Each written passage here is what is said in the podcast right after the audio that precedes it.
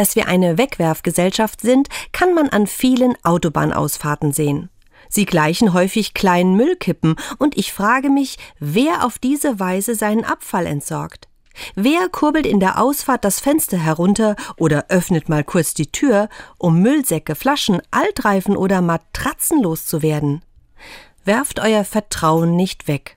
Diesen Aufruf lese ich in der Bibel und denke unweigerlich an die Autobahnausfahrten. Säcke, Flaschen und Reifen schlimm genug. Doch wie kann man denn sein Vertrauen wegwerfen? Fensterscheibe runter und raus damit? Ich befürchte, es geht noch viel schneller, und Menschen nehmen ihr Vertrauen noch nicht einmal mehr mit bis zur nächsten Autobahnausfahrt, sondern entsorgen es direkt vor ihrer Haustür. Das Vertrauen zu anderen etwa, das tagtäglich durch Unglücks- und Skandalmeldungen zerstört wird und seit Corona nachhaltig gestört bleibt.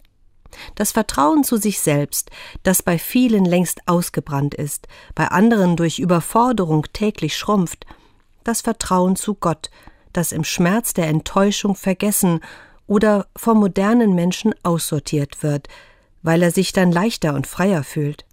Werft euer Vertrauen nicht weg.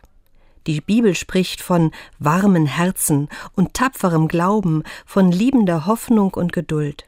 Begriffe, die viele schon längst aus ihrem Wortschatzfenster geworfen haben, weil sie sie schon zu lange nicht mehr nutzten. Werft euer Vertrauen nicht weg. In der Wegwerfgesellschaft ertönt eine leise Stimme, ob wir sie hören?